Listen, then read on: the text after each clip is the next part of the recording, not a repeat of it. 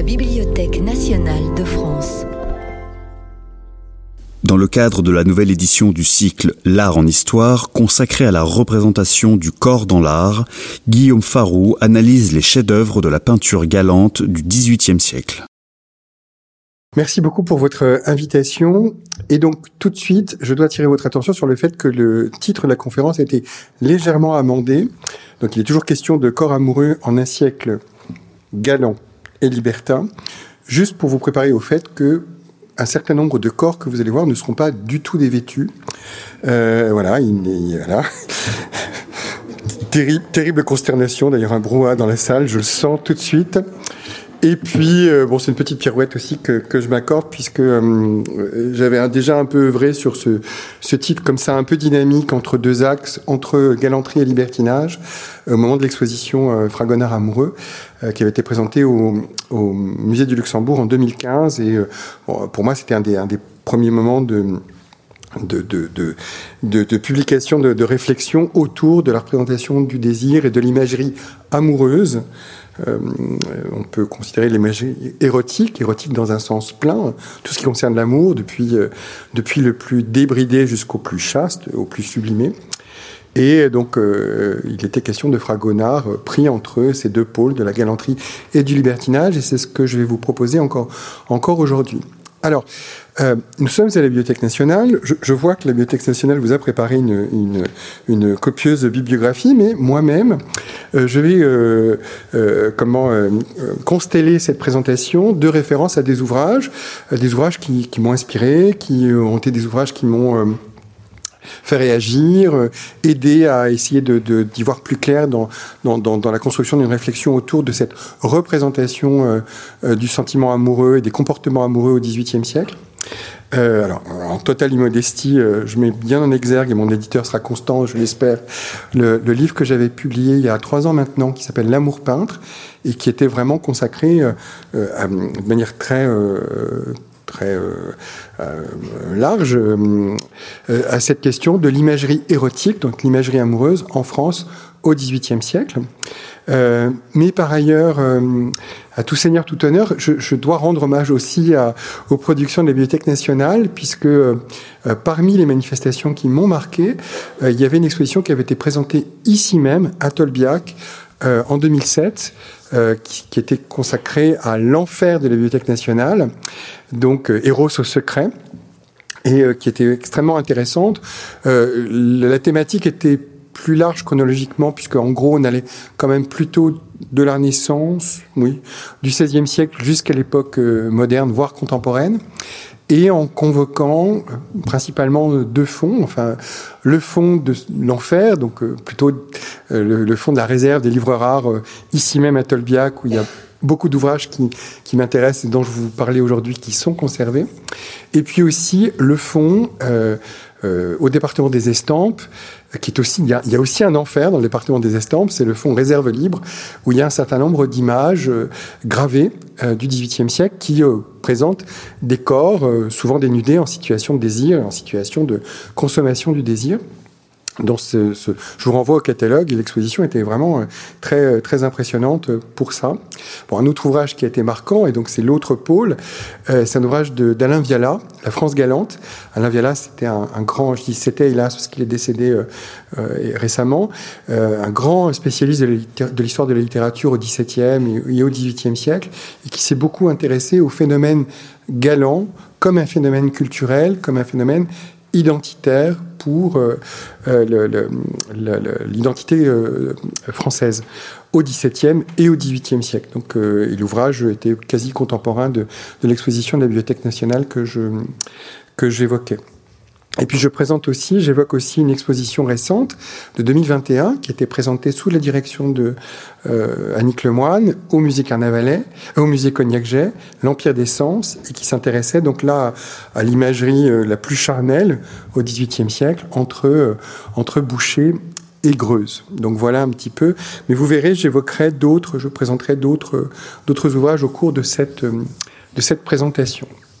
Alors, la première partie de la, communication, ça sera la plus chaste, j'espère, la plus décente, où il va être question des corps, dans les codes de la galanterie au XVIIIe siècle, de leur attitude, de leur maintien, de leur vêture aussi, hein, donc d'où mon effet d'annonce, et avec bah, cette présentation préliminaire indispensable que la galanterie dans toute la France du XVIIIe siècle, au fond jusqu'à la Révolution française, c'est un code de comportement pour les élites qui est identitaire, qui correspond à très profondément à une, euh, euh, oui, une, forme d'identification de la culture des élites euh, françaises. j'avais, je vais commencer la, conférence un peu comme j'avais commencé mon livre L'amour peintre, avec cette image qui est due au très grand peintre François Boucher, qui est le peintre le plus brillant du siècle de Louis XV. Il terminera sa carrière comme directeur de l'Académie royale de peinture et de sculpture, comme premier peintre du roi. Là, on est beaucoup plus tôt, on est en 1734, et il participe à un ouvrage extrêmement ambitieux qui est un, ouvrage, euh, une publication des œuvres de Molière euh, illustrées, donc un ouvrage luxueux. Et donc les planches d'illustration sont dues à François Boucher. Et euh, une qui me semble les plus intéressante pour le propos, c'est l'illustration de cette pièce de Molière, cette petite comédie-ballet qui s'appelle Le Sicilien ou l'amour peintre, où il est question donc de euh, d'un gentilhomme français qui est amoureux, qui se fait passer pour un peintre pour approcher celle qu'il aime.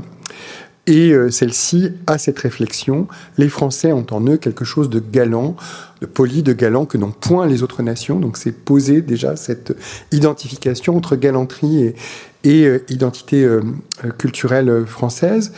Les, critiques, les, les, historiens, les spécialistes de l'œuvre de Boucher présentent un peu cette comédie, qui est une comédie très, très séduisante, euh, aussi comme une sorte de manifestation d'un déplacement de la prééminence culturelle en Europe depuis l'Italie vers la France, puisqu'il y a une, rivalité amoureuse entre, entre ce jeune peintre, ce gentilhomme peintre, et euh, son rival, qui est un, un, noble, un noble sicilien qui tient la, la, dame sous sa garde et sous sa coupe jalouse. Et euh, effectivement, sur l'image, on voit donc euh, les deux amoureux qui sont dans, qui adoptent les codes et les postures qui sont celles vraiment de l'orthodoxie galante, avec la dame qui trône en situation de prééminence, mais elle trône mais d'une manière souple, gracieuse, si je puis dire. Je reviendrai sur ces notions. Et elle accorde sa confiance et euh, probablement son cœur euh, à son euh, amant français qui est dans une attitude tout à fait galante, de respect, de soumission par rapport à la dame, avec cette, cette génuflexion qui est assez caractéristique de la posture du corps galant. Alors je ne vais pas faire un développement sur la, galanterie, parce que sinon la conférence sera encore plus longue, mais en gros, donc cette, cette, cette valeur que euh, les élites culturelles et intellectuelles françaises euh, de la fin du XVIIe siècle jusqu'à la fin de l'Ancien Régime accordent à l'amour comme un, vecteur de civilisation.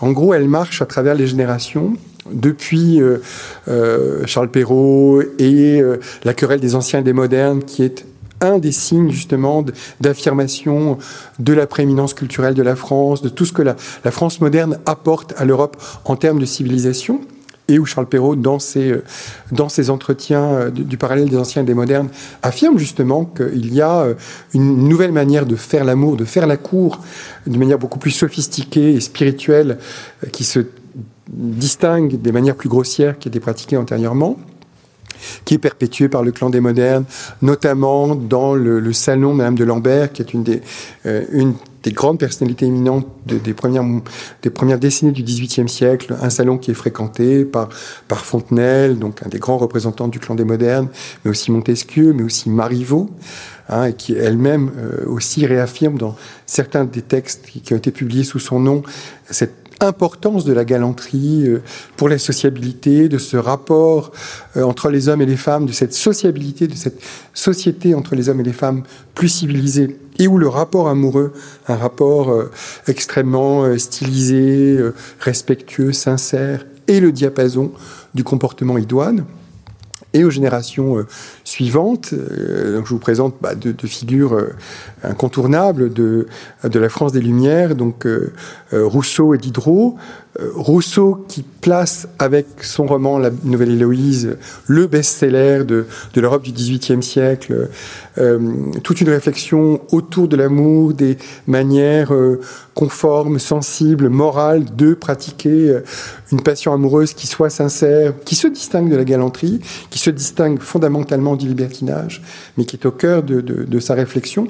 Et plus encore, Diderot, euh, dans l'encyclopédie, dans l'entrée le, le, qui est concernée, qui est consacrée à l'amour, qui dit euh, J'oserais dire que quiconque est vertueux est capable d'aimer. Je ne crains rien pour les mœurs de la part de l'amour. Il ne peut que les perfectionner. Donc il y a vraiment cette idée que le comportement amoureux, un type de comportement à définir à chaque fois, est euh, absolument indispensable pour le, le raffinement, le processus civilisationnel.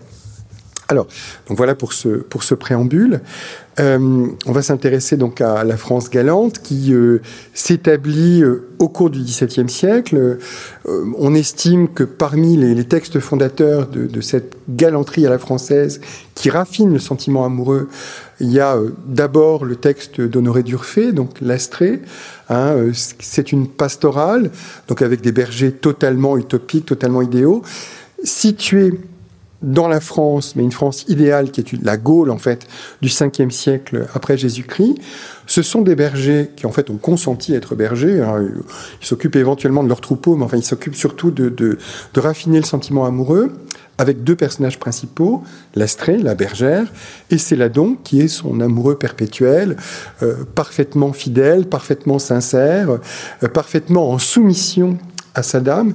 Et donc c'est ce, sentiment amoureux euh, où la sensualité est présente, mais très jugulée, très fortement jugulée par un rapport de soumission à la dame qui est un des maîtres étalons du comportement de la galanterie française qui va continuer d'être exploré, raffiné, explicité par euh, d'autres grands euh, euh, littérateurs, romanciers, poètes au cours du XVIIe siècle, notamment dans l'entourage de Madeleine de Scudéry, donc avec la Clélie, la fameuse carte du tendre, hein, où établit des, parcours amoureux, on distingue les parcours amoureux qui sont euh, euh, adéquats et ceux qui ne le sont pas, donc entre l'écueil du, du, lac d'indifférence, la mer des passions, des passions charnelles, de l'activité, et euh, un, un, parcours qui serait un parcours, lui, progressif, respectueux, qui serait le parcours qui correspondrait à cette galanterie nécessaire. Euh, bon, je vais terminer avec ce préambule, euh, juste en indiquant quand même que euh, le, le, règne principal du XVIIIe siècle en France, c'est celui de Louis XV, qui est un règne très long, hein, qui couvre presque cinq décennies. Euh, la dénomination des rois, elle, est, elle fait sens. Louis XIII était Louis le Juste, Louis XIV était Louis le Grand, Louis XV sera le Bien-Aimé. Là aussi, c'est intéressant au niveau euh, euh, idéologique, cette idée d'un roi qui est bien aimé parce qu'il aime bien ses sujets et qu'il est bien aimé en retour. C'est aussi une, euh, une acception euh, qui est proposée par certains des auteurs galants, notamment euh, Madeleine de Scudéry dans la promenade de Versailles, hein, qui euh, on a ce, ce, cette conversation entre différents courtisans et on explique que un vrai courtisan, il doit être attaché à son prince avec des transports presque aussi violents que ceux d'un parfait amant. Donc il y a, il y a cette idée-là. Donc voilà pour ce, ce préambule très, très schématique. Maintenant, on va s'intéresser au corps mis en œuvre dans cette euh, iconographie de la France galante. Alors, tout se met en place euh, euh, véritablement avec le tableau que vous avez sous les yeux, tableau qui est dû à Antoine Watteau, qui est le morceau de réception de Watteau à l'Académie royale de peinture et de sculpture en 1717, donc avec cette rature célèbre en histoire de l'art. Hein, le Watteau a présenté ce tableau qui est un tableau très, très novateur, enfin très singulier, qu'il a probablement présenté avec la dénomination pèlerinage à l'île de Citerre, qui a donc été proposée, retenue dans un premier temps dans le registre, et puis rayée au cours des débats qui ont dû avoir lieu au moment de la présentation de l'œuvre, et remplacée par une fête galante, donc la galanterie euh, entre euh, vraiment officiellement dans le vocabulaire académique euh, artistique de l'époque. Néanmoins, le, passage d'une sphère à l'autre est intéressant puisque, alors le pèlerinage de l'île de Citerre, on ne sait pas très bien ce que c'est, mais l'île de Citerre, en revanche, c'est cette île dédiée à Vénus, la déesse de l'amour, qu'on voit représentée sur, sur l'image, sur la forme d'une statue. et qui veille au comportement adéquat des personnages représentés sur le tableau, qui vont essentiellement par couple, et euh, dont on peut supposer qu'ils présentent des formes de comportement euh, adéquates, des formes de posture, de, placement du corps qui correspondent euh, aux normes édictées par la galanterie. Alors quelles sont-elles? C'est ce qu'on va explorer un petit peu. Alors pour ça, je vais m'appuyer aussi sur d'autres études un petit peu celle de Georges Vigarello, plutôt sur l'idée d'un corps dressé, d'un corps maintenu, mais euh, j'ai surtout été euh, impressionné par euh, deux, textes, disons. déjà, le catalogue d'une exposition qui avait été présentée il y a quelques années aux arts décoratifs, sous la direction de Nick Bruna, donc la mécanique des dessous, euh, qu'il a aussi envisageait cette question sur une, euh, comment, euh, avec une ampleur historique, puisque ça allait de la fin du Moyen Âge jusqu'à l'époque contemporaine, et qui montrait bien en fait toute cette armature, parfois métallique, tous ces rembourrements, tout ce travail de la vêture pour dresser, présenter, organiser, structurer les corps et au fond, il y a cette mécanique qu'on doit euh, avoir à l'esprit pour euh, quand ensuite on va considérer les, les, euh, les postures apparemment faciles des personnages qu'on verra sur les, les tableaux de, de Watteau. Et puis, plus encore, donc un, essai, un article de Michael Bouffarvelleux qui s'intéresse à la représentation, aux attitudes des corps dans les portraits aristocratiques du XVIIIe siècle et qui montre l'importance du maintien des leçons accordées par les maîtres à danser.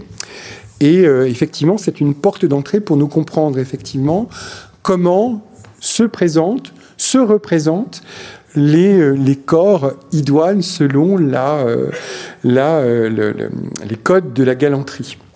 Alors peut-être pour mieux comprendre, je me sers d'un ouvrage qui est euh, vraiment, euh, vraiment très, très remarquable, peut-être moins connu chez nous. C'est euh, c'est un ouvrage qui a été publié en Angleterre, en langue anglaise, mais qui est dû à un auteur d'origine française, François Nivelon, euh, c'est un ouvrage qui date de 1737 euh, et qui donne les rudiments du comportement poli, gentle behavior. Je ne suis pas forcément euh, satisfait de la traduction que je vous propose. donc c'est l'ouvrage qui est écrit par un maître à danser. Mais les maîtres à danser, comme vous savez, donc euh, au XVIIe, encore plus au XVIIIe siècle, ce sont plus que des gens qui vous enseignent euh, les pas des danses euh, qu'on doit pratiquer dans les, les, moments de sociabilité des élites, mais qui vous indiquent aussi comment vous tenir, comment vous asseoir, comment faire la révérence, au fond, comment performer quand vous vous présentez, quand vous présentez votre corps dans des attitudes de sociabilité. Alors, euh, et, moi, ce qui m'intéresse, c'est qu'au fond, euh, donc ce texte euh, un peu pas tout à fait tardif, mais enfin qui n'est pas le premier dans son genre, c'est plutôt un des textes qui est le plus abouti. dans son introduction, justement, il dit voilà, comme la partie extérieure de la figure humaine donne la première impression, il ne sera pas désagréable de la parer des qualités aimables. Euh, de la décence et d'un comportement distingué. Pour ce faire, il sera absolument nécessaire d'aider le corps et les membres à adopter des attitudes et des mouvements faciles, libres et gracieux, ce qui permettra de distinguer le gentilhomme, donc euh, en français ça serait l'homme galant, euh, poli, du rusto grossier. et là, donc effectivement, c'est ce texte, il est intéressant parce qu'il est en plus très bien illustré par des illustrations qui euh, vous montrent en fait ces attitudes, un peu les bases des attitudes qu'on va retrouver dans euh, une bonne part des, euh, des, tableaux galants que vous allez voir. Alors, Nivelon, il est d'origine française. au fond, il est un des représentants de cette diaspora culturelle française qui contribue à diffuser les modèles de sociabilité, des modèles de comportement de, des élites françaises. Mais lui-même, il s'inspire euh, d'autres maîtres à danser qui l'ont précédé.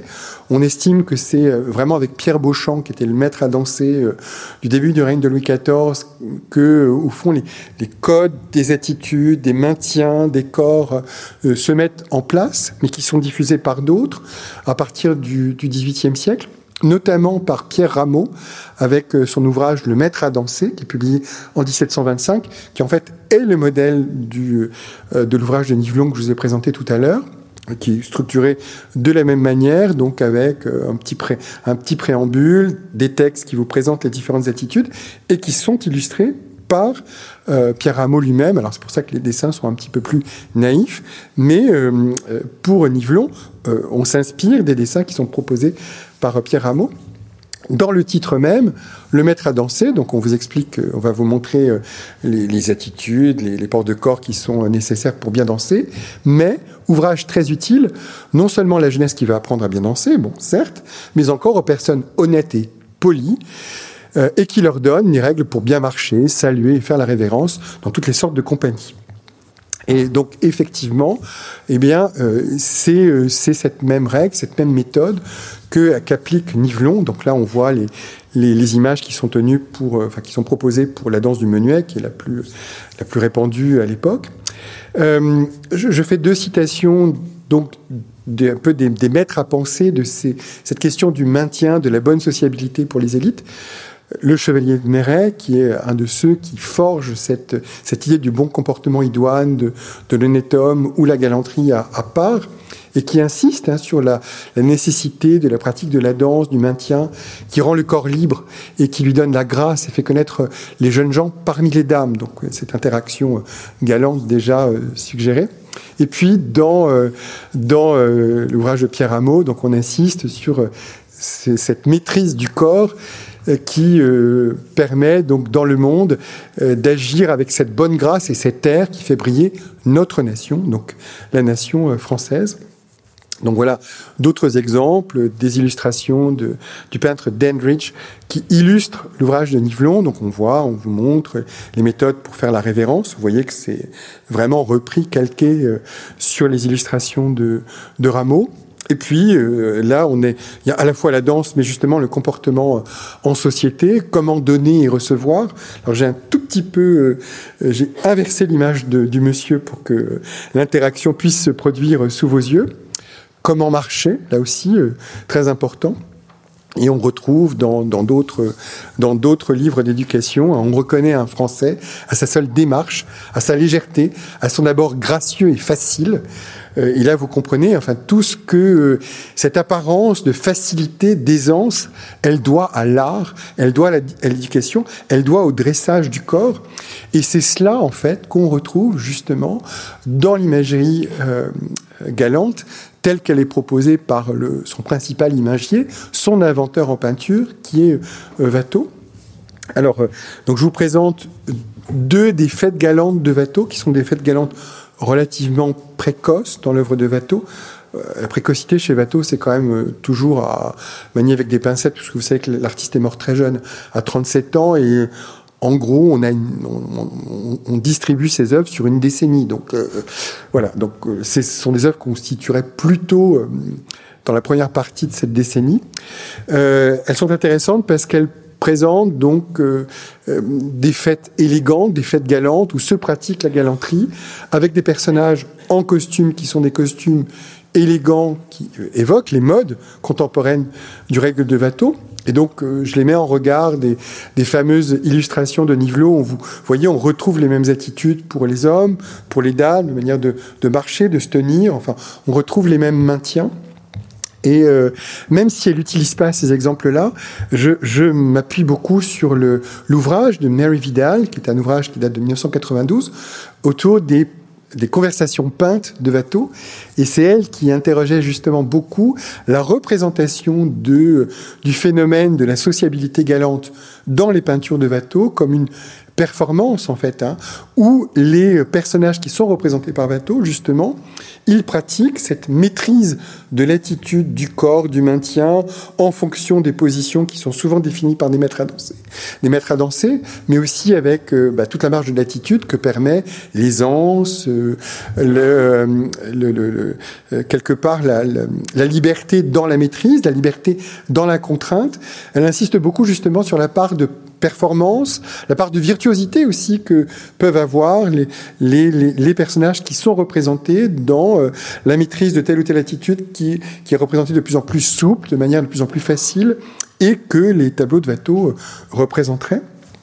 À ce titre, un des tableaux euh, majeurs de, de, de Watteau, son dernier chef-d'œuvre, un enseigne de Gersin qu'il peint euh, très peu de temps avant de mourir.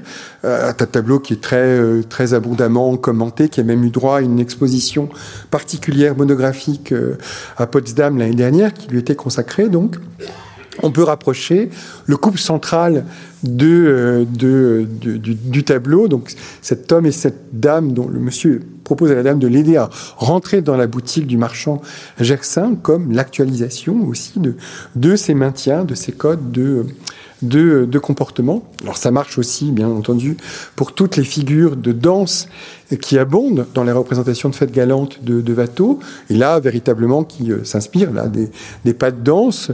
Euh, c'est le cas notamment avec ce tableau, qui est un tableau euh, important dans la carrière de Watteau, puisque Watteau est un artiste très singulier, reconnu, accepté euh, par ses pairs, puisqu'il est euh, reçu à l'Académie royale de peinture et de sculpture. Mais c'est pas un artiste officiel, c'est pas un artiste qui a eu des commandes royales.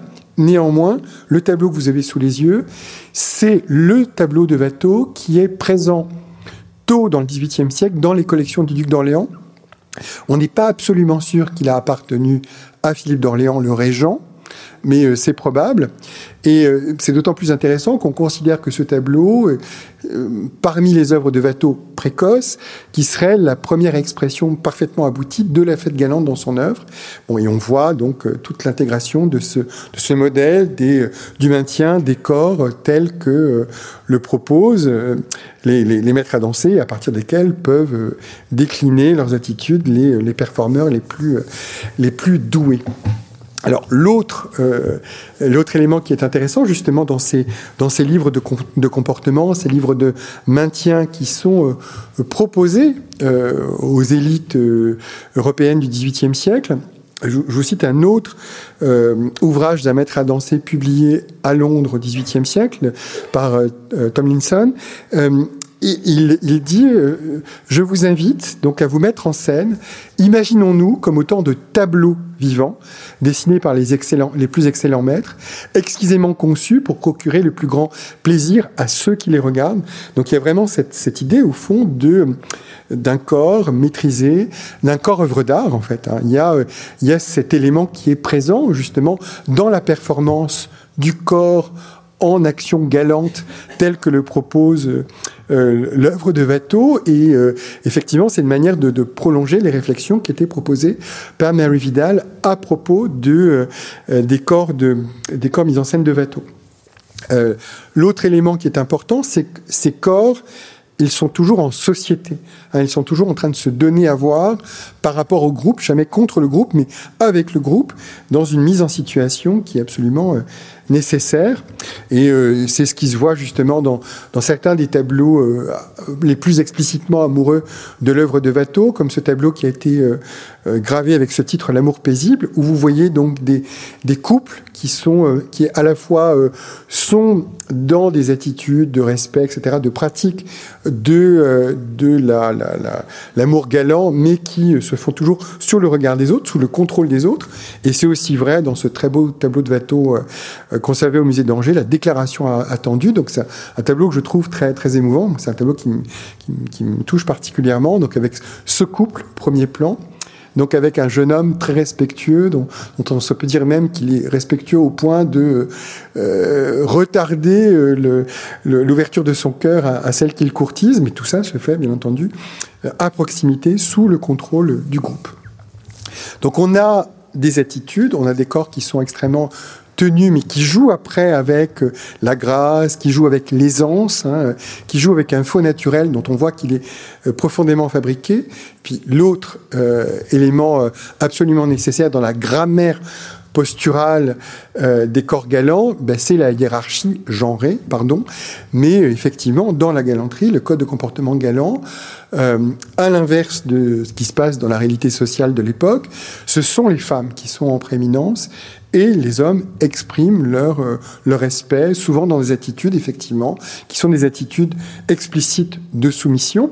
On, l'avait vu dans l'iconographie de l'amour peintre proposée par, par Boucher pour l'édition 1734, mais on le retrouve dans d'autres images de Watteau, notamment dans un détail de, de son pèlerinage et l'île de le couple qui est le plus près de la statue de Vénus, donc qui est vraiment directement sous le contrôle de la déesse de l'amour, donc qui propose peut-être le comportement le plus approprié, avec ce personnage dans une génuflexion assez, euh, là pour le coup assez virtuose, parce qu'on se demande un peu comment il tient. Euh, il y a ce, cette, virtuosité euh, que Watteau d'ailleurs a repris dans d'autres dans d'autres tableaux, donc ce tableau Le Bon Voyage qui est qui est perdu. Euh, là-dedans, enfin, c'est extrêmement connoté. Enfin, la génuflexion, c'est aussi euh, quelque chose, c'est une posture qui est très ancienne, hein, qui a à voir à la fois avec le comportement religieux, qui a à voir aussi avec certains codes très anciens euh, médiévaux, euh, euh, de la cérémonie de l'adoubement, mais aussi dans l'attitude de l'amour courtois. Il y, a, il y a toute cette, euh, au fond, cette archéologie de la posture qui est reprise, réactualisée différemment dans, dans les codes de de, euh, de, de, préséance des corps et en fonction des genres, tels qu'ils sont euh, activés par l'iconographie euh, galante.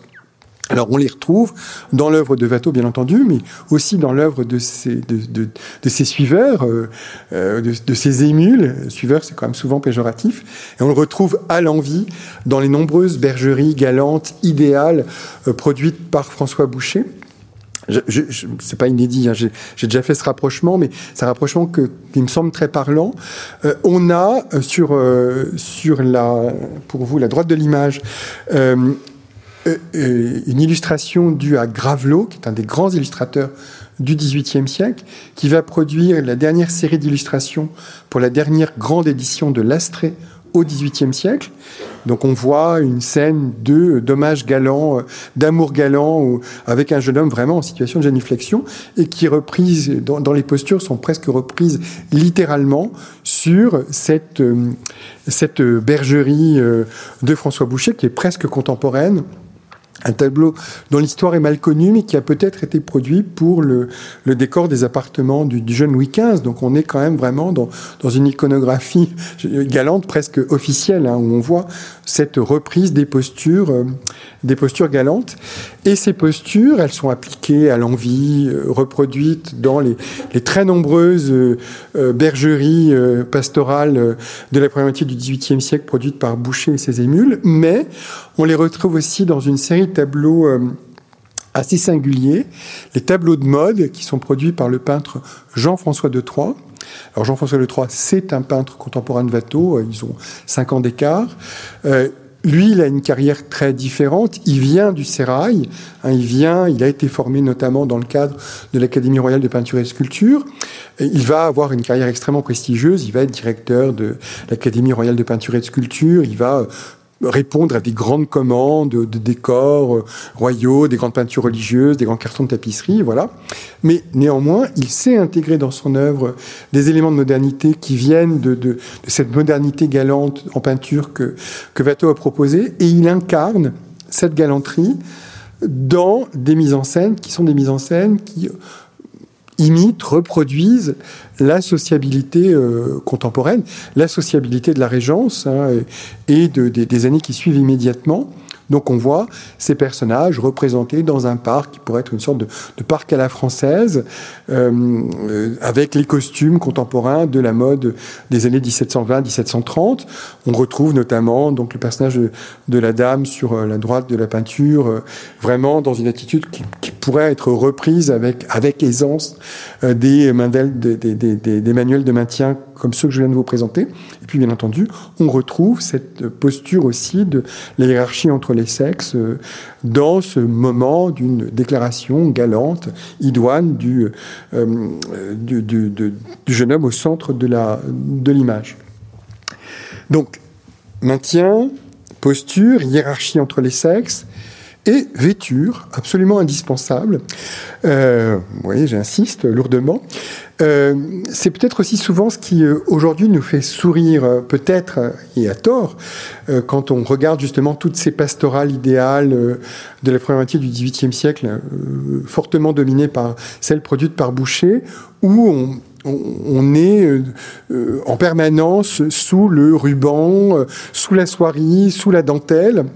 Et bon, c'est ce qui peut nous sembler aujourd'hui un peu complètement artificiel.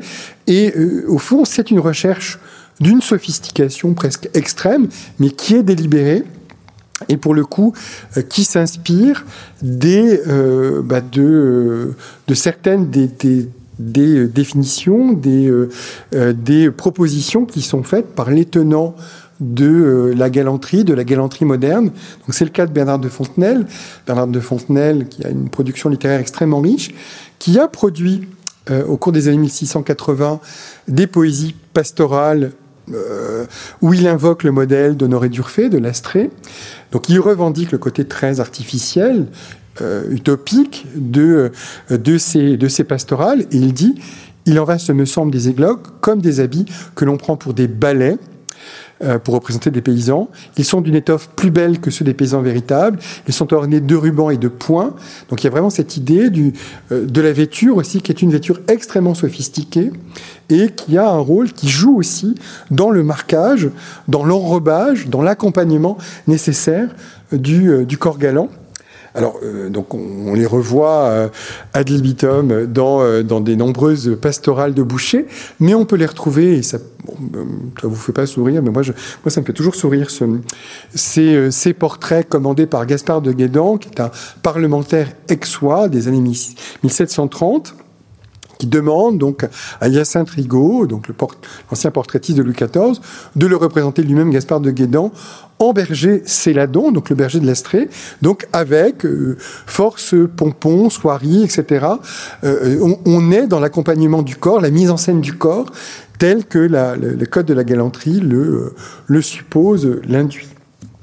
Et par ailleurs, donc, dans les, comportements du corps qui doivent être adéquats, il y a bien entendu la maîtrise absolue de toute impulsion Hein, le, corps doit restreindre ses impulsions, ses pulsions, notamment ses pulsions érotiques.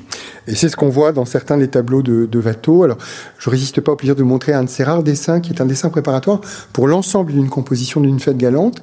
Et au centre, vous voyez, alors je n'ose pas dire ce couple, cet homme qui est en train de s'emparer d'une femme, de, de, lui prendre notamment le sein. Donc alors là, on est vraiment dans un comportement qui est tout sauf galant, mais immédiatement autour de lui, euh, cette attitude non conforme attire le regard et, euh, selon la lecture de Mary Vidal, la régulation probable de ce comportement qui est inadéquat et qui va être euh, maîtrisé, refoulé. C'est ce qu'on peut retrouver aussi dans une des fêtes galantes les plus célèbres de, euh, de Watteau, l'Assemblée dans un parc, qui est conservé au musée du Louvre. Et effectivement, au cœur de cette fête galante, vous avez euh, cet homme qui exprime son désir, euh, son impulsion vers la dame, qui est repoussée et qui sera repoussée par, euh, par le groupe. Il y a d'autres tableaux de Watteau, justement, où on joue de cette dichotomie entre le, le corps parfaitement galant, qui se maîtrise, qui est parfaitement vêtu, qui est celui des deux danseurs sur la droite de la composition, qui sont des bergers théâtre, qui sont des bergers en performance, qui montrent leur maîtrise et qui s'opposent euh, bah, euh, au rusto. Euh, sur la gauche de la composition, on retrouve un homme qui empoigne la poitrine d'une jeune femme qui essaie de s'en défendre. Et là aussi, hein, on retrouve les, les textes de, de, Fontenelle, notamment dans son discours sur les glogues. Hein. Il est, pas question de chèvre ni de brebis, il n'est pas question de réalisme. Au contraire, on est dans une utopie, on est dans, un artifice qui est euh, pleinement assumé. Donc voilà un petit peu tout cela pour l'orthodoxie corporelle de la galanterie. Alors tout ça va être perturbé, hein, vous, imaginez bien, par, euh, par d'autres, d'autres pratiques, d'autres comportements. Et euh, pour une part, de manière surprenante, cette perturbation, elle va, elle va venir des plus hautes sphères. Elle va venir de celui qui dirige le royaume euh, du vivant même de Watteau, à savoir Philippe d'Orléans, donc le régent. Donc, euh, pour tout savoir sur le régent et la régence, je vous invite à aller voir la belle exposition qui est présentée en ce moment au musée Carnavalet. Donc, le voilà, le régent, c'est son portrait. Et c'est un des, perturbateurs de l'iconographie galante par le biais d'un ouvrage qu'il fait publier, qu'il fait éditer à ses frais pour lui-même et pour son cercle. Euh, c'est un ouvrage qui va, euh, bon, alors, il est quand même euh, produit par celui qui dirige le royaume, donc c'est un ouvrage qui a une certaine importance, qui a une importance indéniable. C'est un ouvrage qui est connu, qui va être très divulgué parce que beaucoup piraté, copié, avec de très très nombreuses rééditions tout au long du XVIIIe siècle, des rééditions qui se comptent par dizaines. Donc l'ouvrage est important. Et euh, donc il est question, l'ouvrage, le texte lui-même, c'est pas du tout le régent qui l'a inventé, hein. c'est un roman grec de l'Antiquité, euh, les amours de Daphnis et Chloé, des amours pastorales, des amours de bergers, mais enfin qui sont pas des bergers galants. Hein. Euh, ce sont deux orphelins qui ont été adoptés par des bergers, Daphnis et Chloé, qui s'aiment, qui s'aiment sincèrement, euh, réciproquement, qui se l'ont dit, qu'ils se le... Enfin bref. Et euh, euh, simplement, pendant tout le roman, il y a une naïveté. C'est-à-dire qu'ils ne savent pas comment exprimer charnellement leur amour. Et à la fin, ils se marieront et à la fin, ils se connaîtront. mais dans l'illustration qui est proposée par le régent, ben, il y a une sorte de reprise parodique euh, des reprises vraiment, euh, oui, de, des codes de la bergerie, mais on fait vraiment le contraire, tout ce qu'il ne faut pas faire dans les codes galants. Donc là, vous avez Daphnis et Chloé qui, s'embrassent, qui s'empoignent maladroitement. Ils savent pas tellement comment s'y prendre. Et d'ailleurs, euh, Daphnis indique le, le, le, le couple d'un bouc et d'une chèvre qui, eux, sont en pleine copulation, donc qui le montrent éventuellement comment s'y prendre. Alors là, vous voyez, on est totalement à rebours de ce que préconisait euh, Fontenelle, où il ne devait point être question de, de bouc et de chèvre. Bah, on comprend pourquoi. Donc on est vraiment avec euh, une iconographie qui est vraiment une sorte de parodie de, de la galanterie idéale contemporaine de, de Watteau. Euh, d'autres extraits de cette, de cette illustration, euh, dont je ne vous ai pas dit c'est un tort, mais qu'elle est produite par le régent lui-même. Les dessins sont produits par le régent, probablement un peu aidé par Charles Coipel, mais enfin, c'est lui qui dessine. Après, c'est gravé par d'autres. Donc là, vous avez un autre moment où Chloé se toilette et où Daphnis a un comportement tout à fait inadéquat puisqu'il il a un regard indiscret. Hein. il vient les pieds pendant qu'elle est nue. Il vient admirer son corps totalement dévêtu. Et euh, il y a des effets aussi de, de, de citation dans l'œuvre, parce que le, régent cite lui-même un des tableaux secrets de sa collection. Il a, vous savez, il rassemble c'est un grand mécène, c'est un grand amateur de peinture qui pratique lui-même la peinture.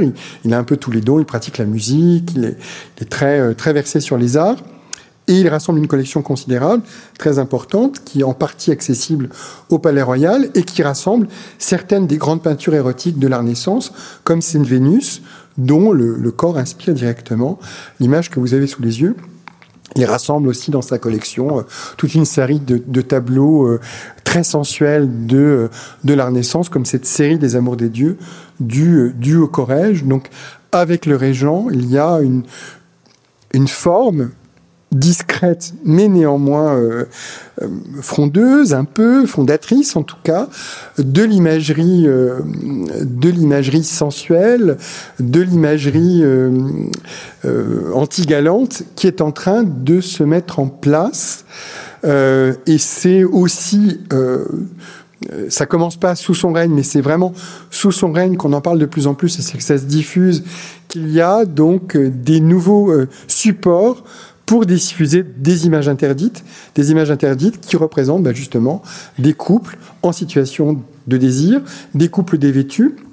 Ces supports, euh, ce sont ces tabatières, donc ces petites boîtes qu'on tient dans la poche, mais qui sont aussi des, euh, des objets de la sociabilité très intime, puisque dans les tabatières, on a du tabac à priser qu'on peut proposer à un tiers, homme ou femme, mais donc un tout petit objet. Donc il y a, un rapport de proximité finalement entre celui qui propose à priser et euh, celui qui se fait offrir la possibilité de priser.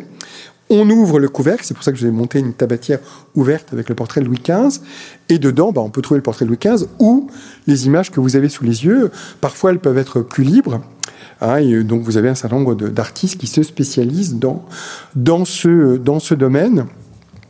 Euh, on peut considérer aussi que Daphnis et Chloé, c'est euh, un peu l'illustration, la publication qui va enclencher l'essor considérable que va connaître l'édition de livres amoureux, très portés sur la sensualité, très portés sur euh, le désir, euh, l'expression et la satisfaction du désir, qui va vraiment considérablement se développer au cours du XVIIIe siècle, et dont les publications vont être de plus en plus systématiquement illustrées. Euh, et donc vous en avez quelques exemples euh, brillants euh, qui prennent la suite de l'illustration de, de l'ouvrage du, régent. Et donc c'est à ce moment-là que, d'une certaine manière, le vernis galant commence un tout petit peu à s'effriter, à s'écailler, et peut-être à laisser s'exprimer d'autres manières de représenter les corps en action, en interaction, euh, qui ne sont pas du tout conformes au code galant. Alors, euh, bah, c'est ce qu'on peut voir dans certains tableaux euh, de Jean-François de Troyes, certains tableaux de mode de Jean-François Troyes, comme cette très belle paire de, de, tableaux qui en apparence présentent les codes de la galanterie. On a un couple à chaque fois qui est euh, dans le, qui suit la mode euh, de, de, de, de, de la modernité de la Régence, notamment le tableau de droite où on a l'impression d'avoir un homme qui est en situation de galanterie, de soumission. Il semble déclarer sa flamme à la dame euh, en étant à genoux, mais si on regarde plus attentivement l'image, on voit que euh, le décor parle un peu pour eux, puisque dans le dans l'image, vous avez une peinture mythologique, vous avez Mars et Vénus qui sont beaucoup plus dénudés et euh, où Mars a empoigné justement le sein de Vénus, donc on est vraiment dans une expression de, de, de la sensualité. Autre, autre moment, alors là aussi on est dans une, dans une fausse politesse, dans une fausse galanterie, parce que la situation devient presque, presque triviale, en tout cas non conforme. Là, la, jarretière détachée, donc la dame a perdu sa jarretière, et le monsieur se propose pour rattacher la jarretière. Alors c'est tout sauf poli, puisque ça supposerait d'avoir accès euh, à des parties du corps de la dame qui ne, ne sont pas accessibles dans les codes de comportement galants alors, celui qui va être le maître justement de tout cela, c'est-à-dire ce maître du comportement libertin euh, sous un vernis galant, celui qui sait le mettre en fiction, qui sait le mettre en récit, le dépeindre, c'est Crébillon dont les ouvrages euh, vont avoir une importance considérable, euh, notamment un de ses premiers chefs-d'œuvre dans le genre Tanzai et Néa Darnay, hein, où vous voyez donc les, illustrations de la première édition illustrée de Tanzai et Néa Darnay en 1740, et qui vous disent de manière beaucoup plus explicite ce que les tableaux Jean-François de Troyes suggéraient euh, une dizaine d'années plus tôt.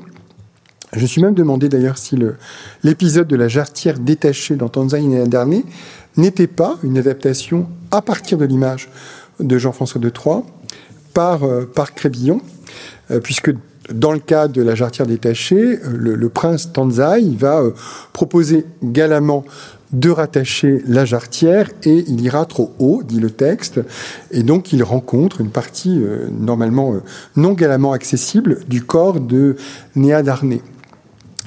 Euh, alors, le comportement libertin, quel est-il?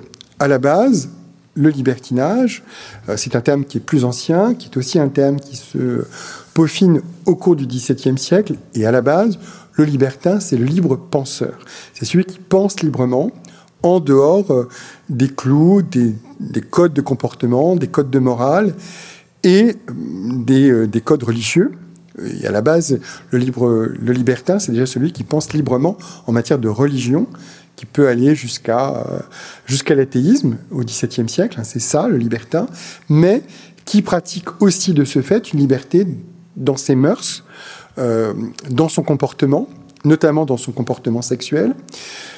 Au début du XVIIIe siècle, le terme est en train d'évoluer. Le libertin peut rester un libre penseur, donc peut avoir aussi euh, une pensée qui est une pensée euh, plus qu'audacieuse, hein, une pensée dangereuse, mais de plus en plus, c'est aussi la liberté de mœurs, et notamment la liberté en termes de, comportement sexuel, qui va l'emporter. Donc le libertin, euh, il va pratiquer un amour qui est vraiment à l'opposé de l'amour galant, le libertin, c'est celui qui satisfait ses désirs, euh, qui satisfait ses désirs euh, euh, sans souci de fidélité, sans souci d'exclusive. c'est très discutable, mais enfin, dans, dans les romans de Crébillon, les partenaires hommes et femmes semblent être à égalité. On, peut discuter, hein. vraiment, il y a des, exégèses, mais enfin, il n'y a pas de prééminence féminine, en fait. les femmes peuvent prendre les hommes et les laisser, et, l'inverse.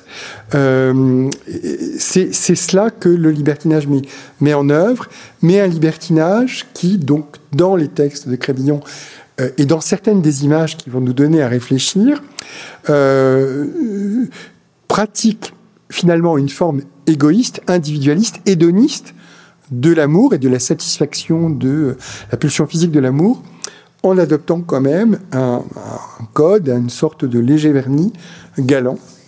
Alors du coup, bah, ça nous amène à interroger certaines des images qu'on voit, euh, sans faire de l'enseigne de Gersin un tableau terriblement libertin néanmoins. Donc ce tableau que je vous ai présenté tout à l'heure, avec le couple au centre, qui se tient selon les attitudes de l'aisance, euh, du maintien qui sont, euh, qui sont idoines. Bon, on voit, le détail est célèbre, on voit que dans un coin, on est en train de mettre un portrait Louis XIV en, en caisse, donc c'est dire clairement qu'on est en train de passer à autre chose. Et le seul personnage qui est agenouillé dans le tableau, c'est pas du tout un personnage qui ferait une, révérence devant le roi, non pas du tout. C'est pas du tout un personnage qui ferait une déclaration galante à une dame de son choix. Non, c'est un monsieur qui s'est agenouillé pour voir de plus près le détail des femmes nues représentées sur le tableau qu'on est en train de lui présenter. Donc il y a ce, cette perturbation, ce, ce, oui, ce, cette transgression de l'usage, enfin, de la fonction d'une posture qui, par ailleurs, pourrait être une posture galante.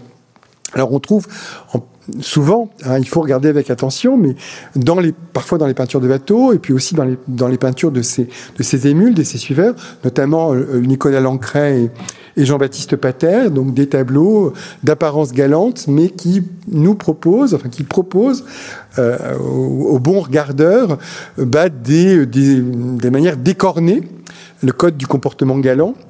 Euh, le tableau de Lancret, est assez, euh, assez savoureux à cet égard. Donc on a une, une dame qui se promène dans un parc avec un éventail. L'éventail, justement, est un instrument qui peut être un instrument d'essence. Quand une dame est choquée, elle peut cacher son visage. Et là, on ne sait pas très bien si la dame euh, est choquée parce qu'elle voit une statue d'homme nu euh, avantageux.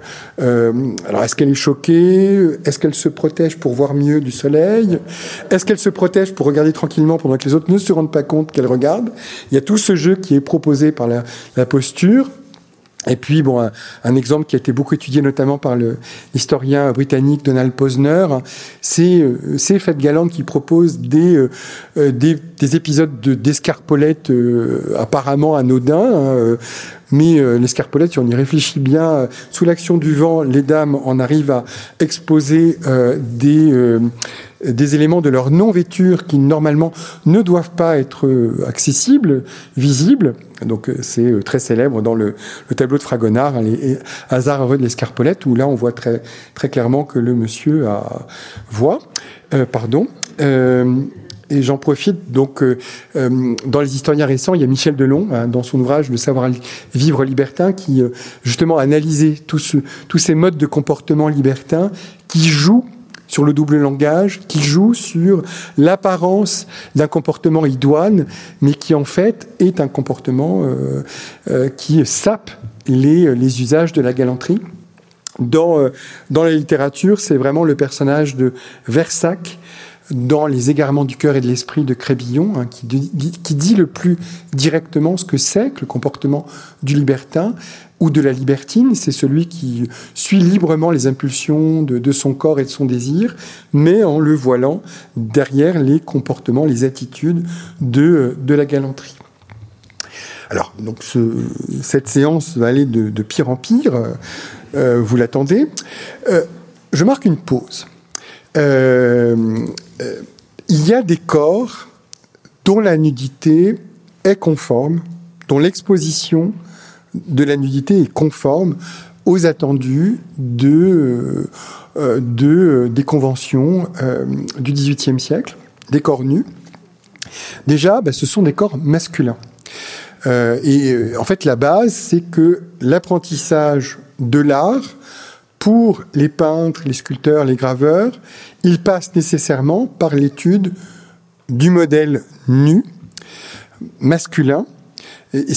Par une bonne connaissance de l'anatomie que les artistes euh, qui sont qui aspirent à atteindre aux, formes les plus ambitieuses de la création artistique, on va atteindre l'histoire, donc la représentation des grandes scènes de l'histoire euh, mythique, biblique, mythologique. Enfin, euh, et pour cela, il faut bien connaître l'anatomie euh, et savoir donc représenter le corps dans différentes attitudes qui sont des activités d'action qui permettront de lire, de comprendre ce qui se passe et puis qui savent aussi représenter les corps, alors qui sont qui c'est autre chose que le comportement galant, mais savoir représenter la dignité, la, la majesté, enfin toute une, toute une grammaire de posture aussi, qui se fait par l'étude nécessaire du corps nu.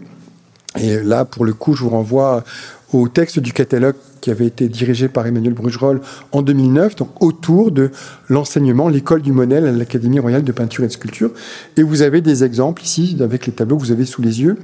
Euh, celui de Michel Angeois, c'est un peintre français qui euh, importe à Madrid les méthodes de l'Académie royale de peinture et de sculpture, et vous voyez donc la séance du modèle nu. Alors les corps nus, effectivement, ils sont présents, ils sont assez abondamment présents dans, dans les espaces publics, notamment dans les, les grands appartements de Versailles, hein, euh, qui sont accessibles. Et euh, justement, l'un des, des, des d'une des réalisations de peinture les plus ambitieuses du XVIIIe siècle, c'est la peinture de la voûte de la, du salon d'Hercule euh, à Versailles, donc le plus grand salon du château de Versailles, qui est réalisé par le peintre François Lemoine.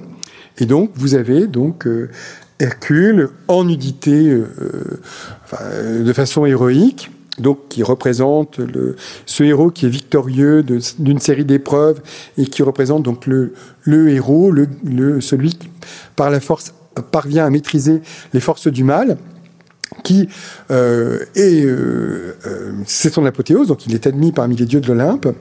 Mais là, on voit déjà que ce, ce, discours guerrier, il est infléchi à la sauce galante, puisque son apothéose va correspondre aussi au moment où on le marie, donc une scène d'amour, on, le, on le marie, on le fiance à la déesse Hébé, la déesse de la jeunesse. Donc vous avez un certain nombre de corps euh, nus qui sont représentés, mais qui sont des corps euh, donc qui, euh, exaltent une action qui correspond aux attendus de, la morale conventionnelle. ces corps, ils sont présents, ils sont même assez abondants dans le décor et les formes de décor accessibles au XVIIIe siècle. Et bon, pour ça, je me base sur un texte de euh, l'historienne de l'art Katie Scott, qui a travaillé sur l'intérieur le, rococo et qui montre justement que euh, dans les premières décennies du XVIIIe siècle, la figuration dans le décor, elle passe par un infléchissement des scènes représentées qui sont de plus en plus non pas des scènes guerrières, euh, au fond, le, le, le XVIIIe siècle, on est revenu de l'iconographie guerrière de Louis XIV, puisque bah, les guerres de Louis XIV ont, ont porté le royaume jusqu'au bord de la faillite, hein, et elles ont été extrêmement meurtrières, elles ont été euh, conçues comme désastreuses. Donc le règne de Louis XV, c'est un règne de la, de, la, de la paix, de la civilisation, de la galanterie. Du coup, il y a une inflation de la représentation, de représentation de l'amour, d'un amour mythologique où le corps nu a sa place, mais l'amour présenté justement un peu à la sauce, c'est la mythologie à la sauce galante en fait, hein, véritablement ça comme un signe de la, la civilisation et alors, dans un de ces décors les mieux conservés euh, euh, à Paris, donc le, décor de la chambre d'apparat du prince de Soubise, vous avez donc des dessus de porte dus au grand peintre de l'époque, Trémolière, Boucher, qui représentent des corps dénudés, mythologiques, mais qui pratiquent cette, cet amour civilisé tel qu'il doit euh, se comporter et qu'on retrouve jusque dans certains décors qui ont été conçus pour euh, Louis XV. Là, c'est le décor qui a été conçu euh, par euh, François Boucher pour le décor de la chambre de Louis XV au château de Bellevue. Le château de Bellevue, il avait été concédé à Madame de Pompadour, mais ça restait quand même un château qui était dans le domaine royal, puisque vous voyez que sur le plan, là, euh, la chambre du roi auxquelles sont destinées ces peintures, elle est directement midoilienne du cabinet du conseil, donc on est vraiment dans un espace euh, accessible, disons, sinon public, vraiment accessible. Et dans cet espace, eh bien, on a aussi une scène de nudité, alors de nudité, euh, comment dire, de tradition royale, puisqu'il est question du, dieu du soleil, à Apollon, qui euh, apporte euh, ses bienfaits, donc euh, le jour, quand il se lève, et puis quand il va se reposer dans le sein de Thétis, de celle qu'il aime. Donc on est dans cette iconographie galante, mais où le corps nu a, a, sa place. Ce corps, il, il, évolue dans son discours, dans le discours qu'il porte, hein, d'un discours guerrier vers un discours plus, plus civilisé, plus pacifié mais il évolue aussi beaucoup dans sa morphologie. Donc là aussi, c'est un, peu une facilité, mais donc à Versailles, de part et d'autre de la Galerie des Glaces, dont le décor est intégralement consacré aux victoires, donc aux faits de guerre de Louis XIV. Vous avez d'un côté le Salon de la Guerre, dont le décor a été achevé pour Louis XIV et qui le montre en héros victorieux, mais en héros de guerre. Le Salon de la Paix, lui, son décor va être achevé sous Louis XV, et on voit Louis XV, alors certes avec une armure, mais qui apporte la paix à l'Europe. Donc il y a cette, euh, cette évolution qui est importante. Et vous voyez que la morphologie des rois évolue. Euh, je ne résiste pas au plaisir de vous montrer ce détail de la porte Saint-Martin, donc qui a été édifiée sous le règne de Louis XIV en 1674, donc qui est une, des portes qui marque l'entrée euh, de Paris, et où on voit Louis XIV nu mais en Hercule gaulois, euh, euh, tout muscle bandé, euh, dans une attitude extrêmement à la fois digne et martiale. Et 50 bah, ans plus tard, Louis XV, lui, il est très décemment vêtu, mais il est dans une attitude beaucoup plus souple. La morphologie a beaucoup évolué. Et certains historiens, notamment dans un ouvrage récent, l'historienne Suzanne Caviglia, donc, où elle s'interroge justement sur la, la notion de bonheur, de plaisir, de paix telle qu'elle est activée par les peintres du règne de Louis XV, elle s'est interrogée justement sur cette évolution morphologique du corps tel qu'il est euh, présenté. Et euh, bon, je vous présente ce, raccourci entre euh, le corps du, du dieu Mars tel qu'il a été conçu sous la supervision de Charles Lebrun pour le, décor des grands appartements de Versailles, qui est un corps donc au centre extrêmement verrier, euh, euh, musclé, euh, contenu, rigide. et bah, vous voyez que sous le règne de Louis XV, les corps masculins qui sont peints, eux, sont beaucoup plus souples, musclés certes, mais détendus, apaisés au repos. C'est ce qu'on voit dans un des tableaux les plus célèbres du début de la carrière de François Boucher, hein, ce Mars et Vénus, hein, et, ou ce qu'on voit aussi dans le, tableau qui a été conçu pour le décor du salon de Psyché à l'hôtel de Soubise, où on voit un, dieu de l'amour, lui aussi très, détendu, et euh, qui, propose justement une morphologie masculine qui se qui s'assouplit, qui se pacifie, qui se féminise. Euh, et, effectivement, c'est une inflexion du corps masculin qui est proposée, euh, euh, qui est sensible, qui est notable sous le règne de Louis XV et peut, dont on peut proposer la lecture que je viens de vous, viens de vous faire. Alors le paradoxe, c'est que si le corps masculin se féminise, il joue avec un corps qui est en partie difficilement accessible, en partie du moins, qui est celui des femmes. Déjà, euh, les nudités qu'on expose, euh, ces corps très dénudés qu'on expose, euh, ils ont quand même des limites. Déjà, la première, c'est qu'ils n'exposent pas les nudités. Et dans le, vocabulaire académique de l'époque, les nudités, ça veut dire les, les parties sexuelles, en fait. Hein. donc là, je vous présente un extrait du, du dictionnaire portatif des beaux-arts de Lacombe, où il dit que les nudités, ce sont des endroits où l'artiste a passé les bornes de la modestie Bon. Euh, et il cite d'ailleurs, ce que je trouve très, très intéressant, très révélateur, il cite quand même une statue de femme, la Vénus Médicis, que vous avez sous les yeux, qui est une nudité admirable. Bah, effectivement, c'est une statue qui est très réputée, mais qui est intégralement nue. Alors, elle couvre un peu son sexe, mais son sexe est visible. Donc, elle, elle, coche un peu euh, toutes les cases de, euh, du, corps, du corps interdit. Le corps interdit, le corps féminin, il est interdit dans les académies. Euh, à l'Académie royale de peinture et de sculpture, il n'est pas question de demander à des dames de poser publiquement, puisque ces séances sont souvent publiques, devant tous ces hommes, pour des raisons de décence. Alors, euh, bien entendu, euh, il y a des peintres qui font poser des femmes nues, mais c'est dans le cadre d'ateliers privés. Hein. donc on est, comme toujours, sous l'Ancien Régime, on joue entre l'interdiction et les accords tacites. Mais ça donne certaines images dont le, statut est ambigu. Hein, c'est le cas notamment de ce sublime tableau de Pierre Soubleras, qui en plus a été probablement peint à Rome, donc dans la cité pontificale, où alors il y a encore plus de, problèmes pour la représentation d'un corps véridique euh, féminin, euh, qui donne ce, tableau très extrêmement singulier. Et euh, la question de l'accès par l'artiste au corps féminin, elle est très librement mise en scène par Watteau lui-même dans une série de dessins qu'on a rapprochés à, euh, un épisode de la biographie de Watteau qui a écrit le conte de Kélus, donc ce grand mécène, cette grande figure qui a été proche un temps de Watteau euh, au point qu'il a écrit une biographie du peintre.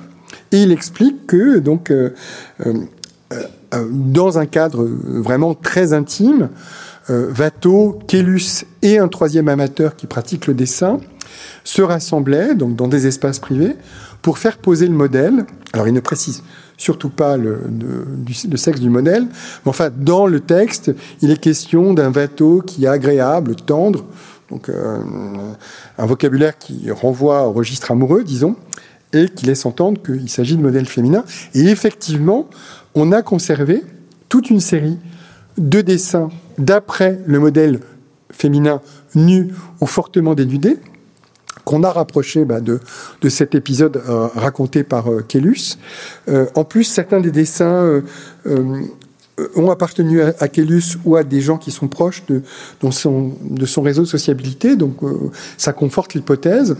Et là, ce sont des dessins qui sont extrêmement intéressants, puisque là, il y a, on est vraiment dans la représentation de modèles en situation d'atelier, hein, avec un mobilier euh, moderne et dans des attitudes qui sont des attitudes tout sauf euh, mythologiques, académiques. On est vraiment dans, dans des femmes qui se dénudent, qui retirent leur chemise ou qui la remettent, qui regardent parfois directement l'homme. Alors c'est une situation impensable en termes de décence. Hein. Une femme qui regarde directement, euh, enfin, le statut de ces modèles comme des dames qui vivent du sexe, hein, qui, sont des prostituées euh, très, très explicites pour ceux qui regardent les dessins, et qui, sont euh, une, audace en fait dans l'expression de l'accessibilité au corps que pouvaient avoir les artistes qui est, qui est reproduite par les dessins de Watteau.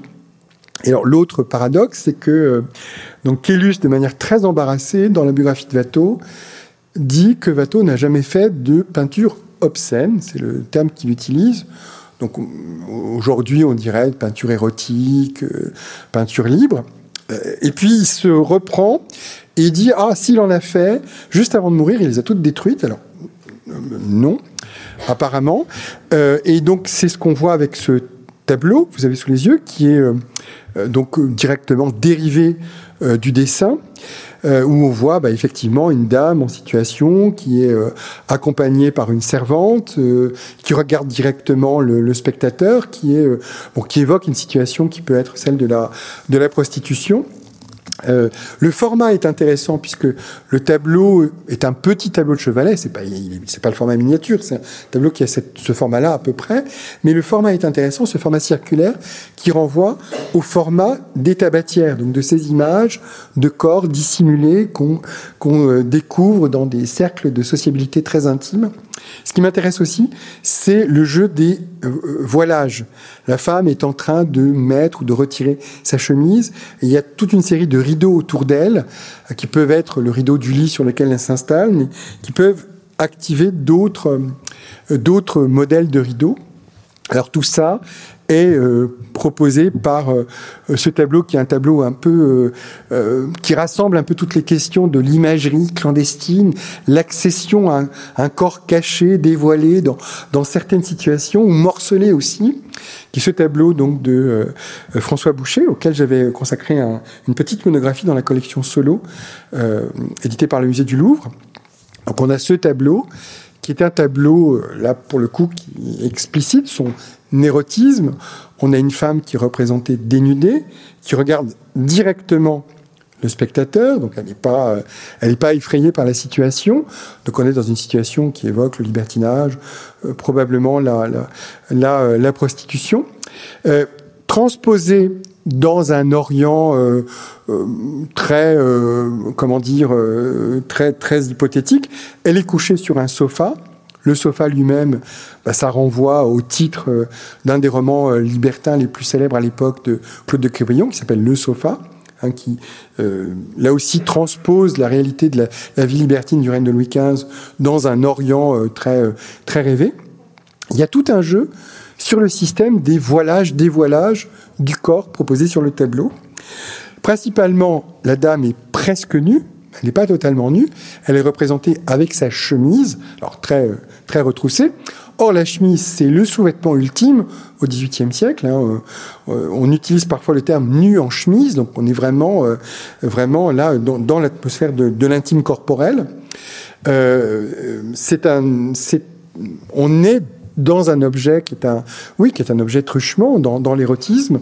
C'est activé notamment par un des textes euh, érotiques les plus célèbres euh, du XVIIe siècle, enfin qui a été de nombreuses fois euh, réédité, recherché au XVIIIe siècle. On sait que Diderot, notamment, était un lecteur de ce texte, La Vénus dans le cloître, ou La religieuse en chemise. Alors c'est vraiment le, texte libertin par excellence, puisque bah, il est question de sexualité, mais en plus de blasphème, hein, puisqu'il est question d'une religieuse qui, qui est en chemise et qui découvre la sexualité. Donc cette chemise, c'est un, élément du, vêtement qui est, qui est marqué, qui est connoté, bon, en plus qui est quand même très opportunément euh, retroussé. Euh, les autres, euh, l'abondance aussi du voilage, c'est intéressant puisque ça joue sur le voilement et, ça met encore plus en exergue ce qui est exposé sans voile, mais ce voilage et notamment ce, grand rideau à l'arrière-plan qui se déploie, il active aussi bah, l'habitude. On sait en fait qu'au XVIIe et XVIIIe siècle, les tableaux comme ça libertins, ils étaient protégés la plupart du temps par des rideaux. On le sait notamment par un, texte de euh, La Fontaine, euh, un conte. Hein, euh, donc vous savez que les contes sont des contes assez célestes. Donc le tableau, le tableau qui décrit des scènes de libertinage, et La Fontaine dit On m'engage à compter d'une manière honnête le sujet d'un de ces tableaux sur lesquels on met des rideaux. Donc, cette idée du rideau qui marque, qui est un marqueur justement de l'espace clandestin, qui joue à voiler et à suggérer le dévoilement possible, éventuellement accessible, du corps qui est caché. Ça joue encore plus magnifiquement dans euh, une autre des, œuvres euh, probablement érotiques, ultimes de, de l'œuvre de Boucher, hein, qui avait été présentée dans l'exposition euh, L'Empire des Sens au musée Cognac-Jet. Donc ce, détail, cette étude d'un pied, qui lui aussi est dévoilé, et avec tout ce luxe de, déploiement textile qui le met en exergue, le pied, euh, bon, qui est un des, morceaux du cœur qui est très fétichisé au XVIIIe siècle. On le sait par un texte presque contemporain, même s'il est postérieur. Le roman de Rétif de la, de, de, de la Bretonne, de Pied de Fanchette, hein, qui euh, met en scène donc Fanchette, qui euh, attise tous les désirs par la beauté magnifique de, de son pied. Et ce, cette draperie, ce voilage, il joue parce qu'il parce qu'il suggère, euh, par son simple déploiement, et ça c'est ce qu'on retrouve dans un des dessins les plus érotiques de, de Fragonard, hein, donc cette étude pour un lit, peut-être le projet pour un, un, lit véritable, où on voit ce déploiement euh, textile euh, qui suggère la présence euh, ultérieure ou déjà euh, euh, possible des corps qui viendront s'y alanguir. Donc ce, ces objets, hein, ces, ces, ces, voilages qui suggèrent très fortement les corps dévêtus qui peuvent, qui peuvent s'y présenter. On sait qu'au XVIIIe siècle, il y a des systèmes de cache assez élaborés qui ont été produits dans l'atelier de Boucher pour couvrir, dans tous les sens du terme, les tableaux les plus libertins. Alors, euh, donc j'avais proposé ça. Donc, euh, il existe le tableau de l'Odélisque Brune, c'est un tableau qui n'a jamais été exposé publiquement au XVIIIe siècle, euh, qui était tenu caché, mais quand même qui était connu parce qu'on connaît de nombreuses répliques et copies contemporaines du tableau. Le tableau lui-même a fini par être gravé, et on connaît parmi les répliques un tableau qui aujourd'hui n'est pas localisé, mais dont on a une photo en noir et blanc, qui est exactement aux dimensions du tableau, qui présente le même modèle, mais voilé. Et donc, je suppose qu'il a pu servir de cache pour une des versions, voire pour la version principale du tableau. On sait que ça existait pour d'autres tableaux. Hein, vous avez ce tableau de Boucher qui représente une dame qui pisse et pour lequel il avait fait concevoir par son atelier un autre tableau qui le couvrait, qui représentait la dame presque dans la même attitude, mais là euh, euh, tout à fait euh, vêtue et en train de donner une friandise à un petit chien. alors, ça, de pire en pire. Voilà une série de, de tableaux qui a été commandée par un amateur extrêmement. Euh, là, on est vraiment dans des, amateurs extrêmement fortunés, privilégiés.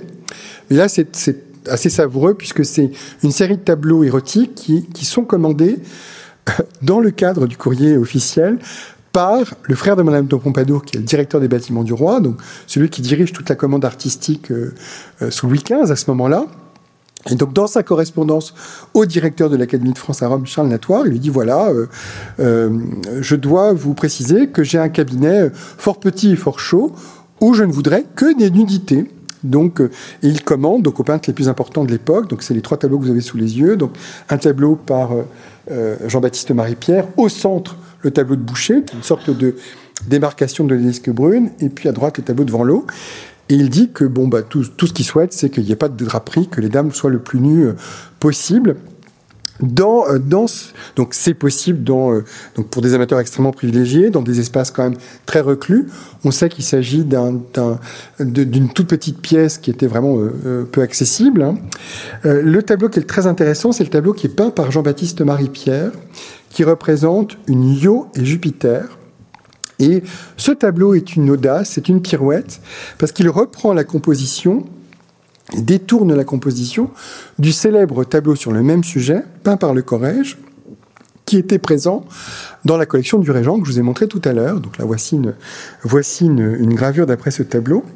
Or, ce tableau érotique de la Renaissance avait été vandalisé par le fils du régent, qui était devenu dévot, qui avait demandé, donc, euh, une fois que le régent était mort, euh, de vandaliser ce tableau, en tout cas d'altérer ce qu'il y avait de plus choquant dans le tableau. Et, euh, alors tout ça est rapporté au moment où le tableau passe en vente, le tableau vandalisé passe en vente. Mais ça qui est intéressant, ce qui est le plus choquant dans le tableau, c'est pas le corps nu de la dame, c'est son expression de plaisir. Et euh, effectivement, on a dans cette, dans cette scène d'une femme qui fait l'amour avec un nuage, qui fait l'amour avec un songe, bon, bah, une évocation d'une femme qui se donne du plaisir toute seule. Et ce qui est le plus choquant, c'est son visage, plus que son corps même. Et euh, Jean-Baptiste Marie-Pierre, quand il peint ce tableau, il est devenu le peintre du fils de celui du, duc d'Orléans, le fils de celui qui a vandalisé le tableau, et quelque part, il répare euh, symboliquement le tableau donc en représentant un tableau où Yo retrouve son, visage, et même, il, il, entérine tout ça avec un tableau qui est, une audace, hein, euh, euh, ce tableau d'une Yo qui n'est que le visage du Yo et qui n'est que l'expression du, du plaisir tel qu'elle est représentée.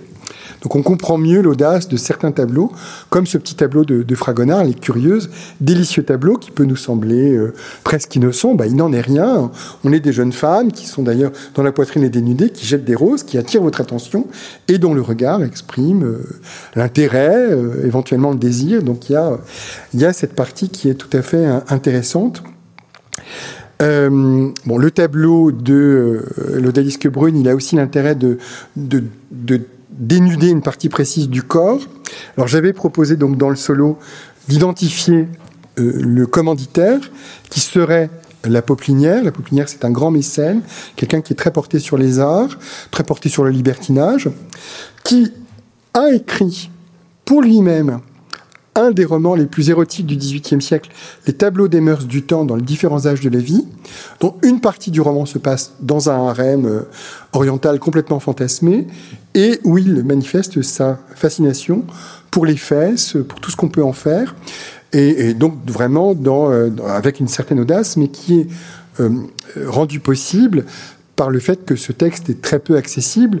le texte, il a peut-être écrit à quatre mains avec Crébillon, et il l'a édité pour lui-même, il a imprimé pour lui-même en deux exemplaires, euh, dont un a été recherché, même récupéré par Louis XV, et un de ces exemplaires a été illustré par un, miniaturiste et donc qui représente des, images très explicites de rencontres, de rencontres charnelles. Et en fait, donc les corps, les corps amoureux, les corps désirés, ils s'expriment en toutes lettres et en feuilles au cours du XVIIIe siècle. C'est par le médium du livre qu'on a les représentations les plus explicites du désir, du corps, du corps en interaction de désir. Alors, un des exemples célèbres, c'est une édition du euh, Décaméron de Boccace, un texte ancien du XIVe siècle, un texte euh, où il est souvent question d'adultère, euh, d'adultère dans, un cadre religieux avec des moines, enfin donc des choses qui étaient assez euh, choquantes. mais le texte, il est, connu aussi puisque à ces images qui sont des images assez libres, on proposait d'ajouter une suite de 24 images qui étaient des images explicites dues à l'illustrateur Gravelot et qui là, pour le coup, représente euh, des images de sexualité totalement explicites. Et en même temps, euh, toutes ces images, elles proposent une image explicite de la sexualité, mais qui est une sexualité, disons, conforme, alors pas au livre de maintien, bien sûr, mais conforme, disons, à la sexualité telle qu'elle est euh, euh, proposée par les médecins. Enfin, là, je vous renvoie à l'ouvrage d'Alain Corbin, L'harmonie des plaisirs, sur un peu les normes qui pèsent sur le comportement sexuel, sexuel idoine, qui est un comportement hétérosexuel, un comportement qui est un comportement de, de copulation, mais qui évite les autres pratiques. Il n'y a, pas de masturbation, il n'y a pas, pas d'autres pratiques. On est vraiment dans le, la, pénétration. Euh, et donc, ce sont ces images conformes qui sont proposées, euh, conformes, si je puis dire, hein, pas à mettre sous les yeux, par le, texte, les illustrations de, de Gravelot. Mais il y a d'autres textes qui iront plus loin ensemble. Il y en a deux qui sont très, euh, très importants. Donc, euh, l'histoire de Don Bougre, qui est un des premiers romans philosophiques. A un roman qu'on qualifierait aujourd'hui de pornographique, mais qui est philosophique. Là, il y a euh, Colas Duflo qui a travaillé sur la, la philosophie euh, contestataire qui est à l'œuvre dans les romans pornographiques du XVIIIe siècle. Philosophique puisque on propose de nouvelles normes de comportement, une liberté de pensée, une liberté par rapport à la religion et puis une liberté dans la pratique sexuelle. Là, vous voyez qu'on a des pratiques sexuelles qui sont extrêmement variées, euh, voilà, avec des ustensiles, à plusieurs, euh, pendant la confession, homosexuelle. Enfin, on est vraiment dans des images qui sont très, euh, très perturbantes. Ce qui est intéressant, c'est que le, texte de Dombourg, il est édité dès le départ illustré. Donc vraiment, l'image, elle fait partie du projet artistique euh, du livre, au même titre que le texte. Et c'est le cas aussi pour un autre texte, qui est un texte très, euh, audacieux, euh, parmi cette littérature philosophique euh, du XVIIIe siècle, qui est Thérèse philosophe. Donc là, le texte va encore plus loin, puisqu'il a une narratrice, Thérèse, qui découvre la sexualité, mais qui explique en outre qu'il est hors de question pour elle de se marier, qu'il est hors de question pour elle d'avoir des enfants, c'est pour ça qu'elle pratique beaucoup la masturbation, mais elle regarde aussi, elle est, très informée de toutes les combinaisons possibles de la, de la sexualité. Donc c'est ce que vous voyez sur cette image. Là aussi, le texte est illustré dès le départ. Et pour cause, j'ai envie de dire, puisqu'à la fin du roman, l'interaction avec le texte pornographique et avec l'image pornographique est mise en scène. Euh, Thérèse, elle ne veut pas avoir d'enfant, donc elle, elle, refuse la pénétration. Et il y a un, jeu qui s'instaure avec quelqu'un dont elle est amoureuse et qui lui dit euh, Je respecte, mais regardez quand même euh, ma collection de livres pornographiques, regardez quand même ma collection d'images, et si vous restez de marbre, très bien. Mais sinon, euh, on ira plus loin. Et effectivement, donc dans l'illustration originale, vous voyez que à gauche, vous avez l'image qu'elle a sous les yeux, et puis, bah, cette image, elle l'a reproduit, si je puis dire, euh, parce qu'elle est convaincue par l'image. Et euh, j'ai envie de dire, et c'est avec ça que je vais terminer, euh, toutes ces images, en fait, de la, performance libertine au XVIIIe siècle, elles sont intéressantes parce qu'elles elles savent mettre en jeu l'implication du corps de la personne, homme ou femme, à qui ces images sont destinés. Alors, on est dans une, euh, on est encore dans une société qui est totalement sous domination masculine. Euh, donc, euh, le corps désirable dans cette, dans ce système hétérosexuel, c'est d'abord le corps féminin. Donc on a très peu d'images d'hommes en train de réagir, mais on a d'autres images qui sont des images où on voit des dames qui réagissent. Là, ce sont deux images différentes.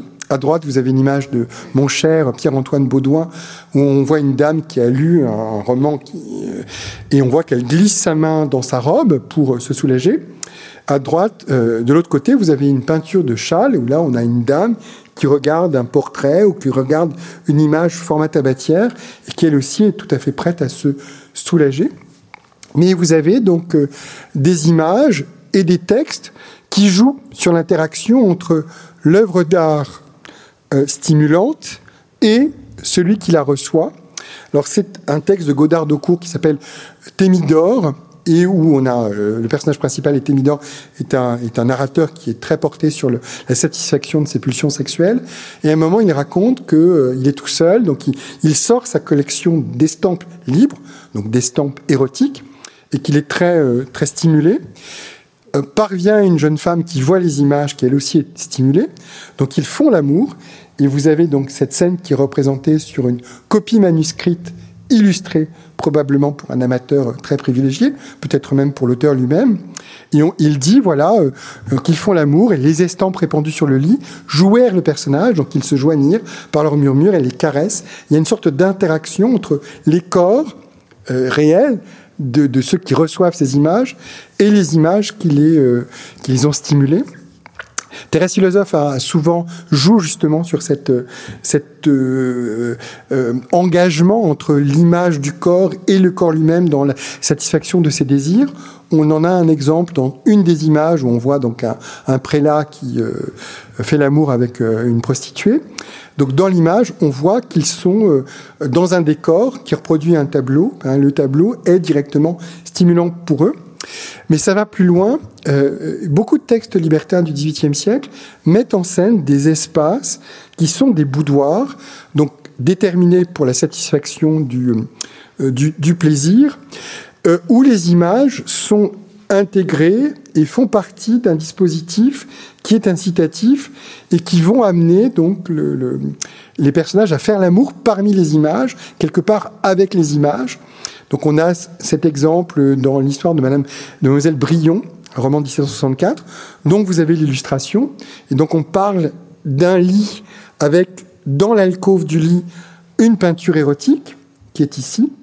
Et donc là vous avez les deux personnages qui s'apprêtent eux aussi à faire l'amour dans le lit à proximité des images. L'image elle-même, euh, on distingue Mars et Vénus qui font l'amour épiés par le dieu Vulcain. Donc on retrouve la même composition dans, euh, dans ce tableau de François Boucher.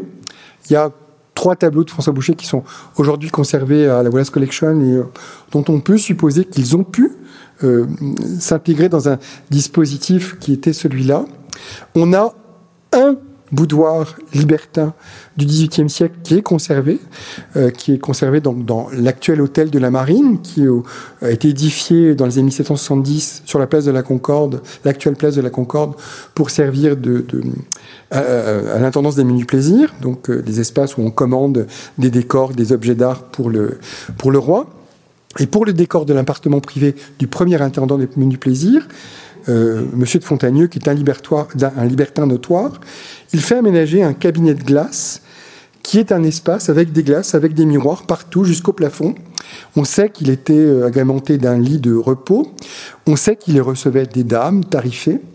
Et euh, donc sur les glaces étaient peintes des dames toutes nues euh, qui était donc stimulante. Et alors, euh, son successeur a fait repeindre, rhabiller les dames, puis euh, un tout petit peu, euh, il a un peu censuré les images. Donc elles sont un peu moins libres qu'elles ne l'étaient probablement, mais n'empêche que le dispositif d'origine est conservé.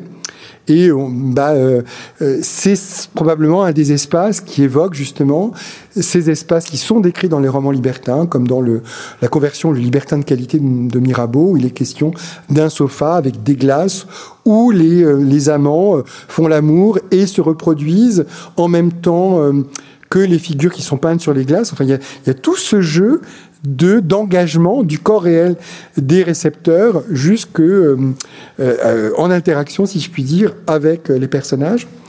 Et je vais terminer ma, ma, ma présentation avec ce tableau tellement, euh, tellement incroyable de, de Fragonard, donc qui représente ces amoureux en état de fusion.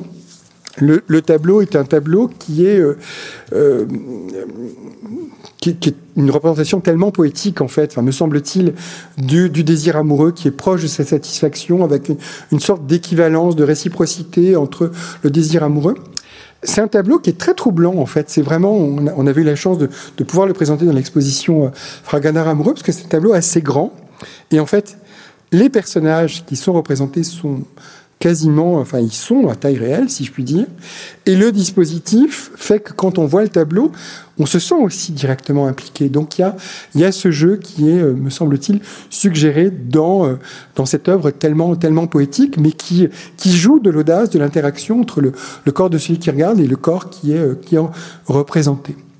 Voilà, je vous remercie beaucoup pour votre attention.